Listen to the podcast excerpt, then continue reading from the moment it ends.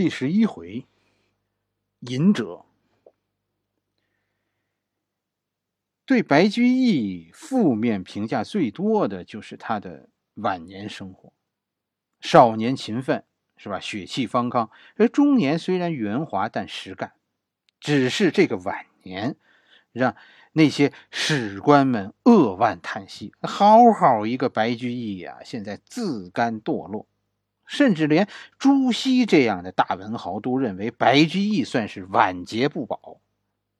喝花酒，这几乎成了白居易晚年的本职工作。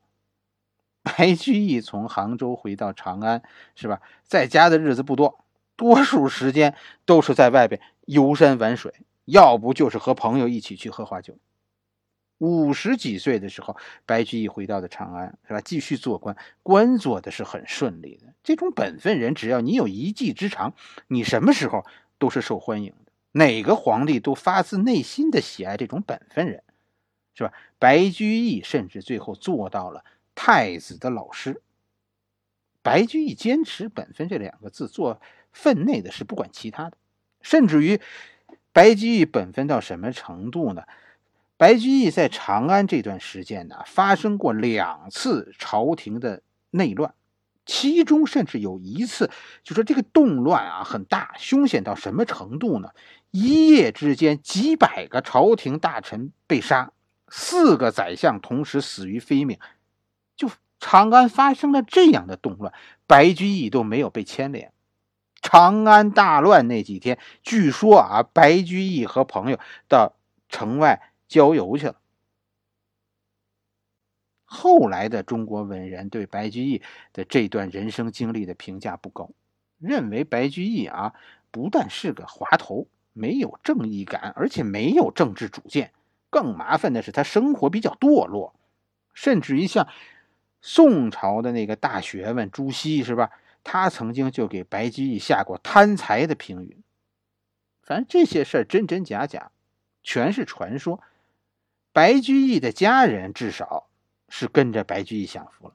白居易有些财产，是吧？京城啊有几处房产，是吧？城外有几处庄园，哎，过得衣食无忧。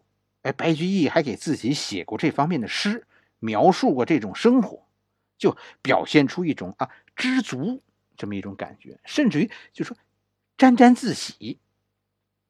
这些都是白居易自己说的。白居易一生，他自己下记录下来的诗，就白居易的诗，他自己记录下来的有三千多首。就说喝醉了随口吟诵的是吧？酒醒了忘了的那个就不计其数了。流传到现在的话，也有两千九百多首。背白居易的诗，你算是苦了。李白现在流传下来的诗有一千首不到。八百多九百就这个样子，杜甫的诗呢，大概也就一千左右，一千挂零。但李白和杜甫加在一起，他们的诗也比不上白居易。生活无忧，你就记住这四个字啊，衣食无忧，这让白居易有充足的时间吟诗。也并不是所有人都看着。白居易不顺眼是吧？也有人很推崇白居易的生活方式啊。隐居是中国文化的一个特色。中国人在功成名就以后，首先要衣锦还乡，显摆显摆，然后就是考虑隐居。所有的大文人都会赞颂、标榜自己的这个啊这个隐居的志向，嗯，到口吐白沫的程度。这是为什么呢？中国文化呀有这么个特点，重教育轻管理，应该怎么做人，这没人不清楚。但说，但你说这些大中大奸，哪个台前不是圣人啊？是吧？该怎么做，大家都清楚，被教育过。但真到做的过程中，中国人对权力的追逐是没有上限的。无限的权利就往往没有约束。你看现在的社会是吧？外国都是靠法律约束人，中国是靠什么？中国是靠道德约束人。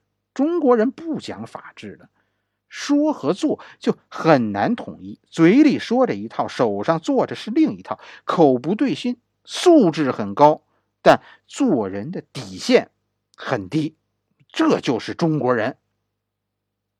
身处这种社会啊，如果你还心存良知着，你就会很痛苦，你知道吗？你要实现理想，那你就得出来做事，权力越大，你越能为民谋福。但同时呢，你要想达到目的，必须使用点特别的手段。你在做着你的道德不允许你做的事情。功成名就以后，人生开始有了机会，有了选择，有了自由。隐居是你能向大家表明你做人底线的唯一方法。汉朝的时候，呃，有一个人叫东方朔，是吧？这。据说这是说相声的祖师爷啊，他说过一句话，叫做“小隐隐于野，大隐隐于朝”。你要是想心口如一的做人，你呀不一定躲到深山老林中去，在朝廷上一样可以当隐士。那怎么当呢？东方朔没说，我们后人的理解就是不作为，占着位子，不干事儿。占着茅坑不拉屎，你不干事儿，你就不会违心。躲起来的那是小隐，占着茅坑不拉屎的这是大隐。白居易呢提出了一个中隐，什么叫中隐呢？就是不做大官做小官这样呢既不太违心，也能够使生活有保障、有俸禄。是吧？还能够怎么样呢？多少做点技术性的工作，对社会有所贡献。白居易后来就不当太子老师了，因为这个官职太重要。白居易后来是辞去了这个太子老师的职务，去做御史，就是告状的人，是吧？哎，考察官员，然后向皇帝报告官员的得失。可白居易当了这个律御史以后啊。哎，从不检举谁，反而是在以御史的身份在洛阳做起了兴修水利的工作。是白居易后来就觉得恨了，白居易后来甚至觉得，哎，在长安啊，就这天子脚下这个地儿啊，太危险，太重要，干脆白居易最后到洛阳定居，躲到了陪都洛阳。追求这种做事情，主要是做实事儿有待遇，生活有保障，但远离政治，不挡别人的路。白居易的晚年，你要说用十个字来描述，那就是做事、写诗、游乐，不问时事，这就是白居易的终隐。隐士白居易，这就是白居易的晚年。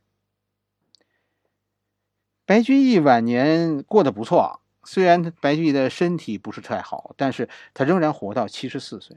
同样是三大诗人的李白，到底活了多少？有说活了五十几岁的，有说活到六十二岁的，不一样。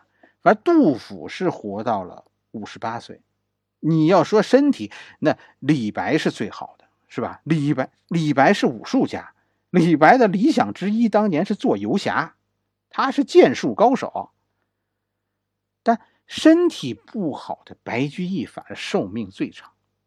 我跟你说，这个生活境遇啊，其实是决定寿命的一个重要因素。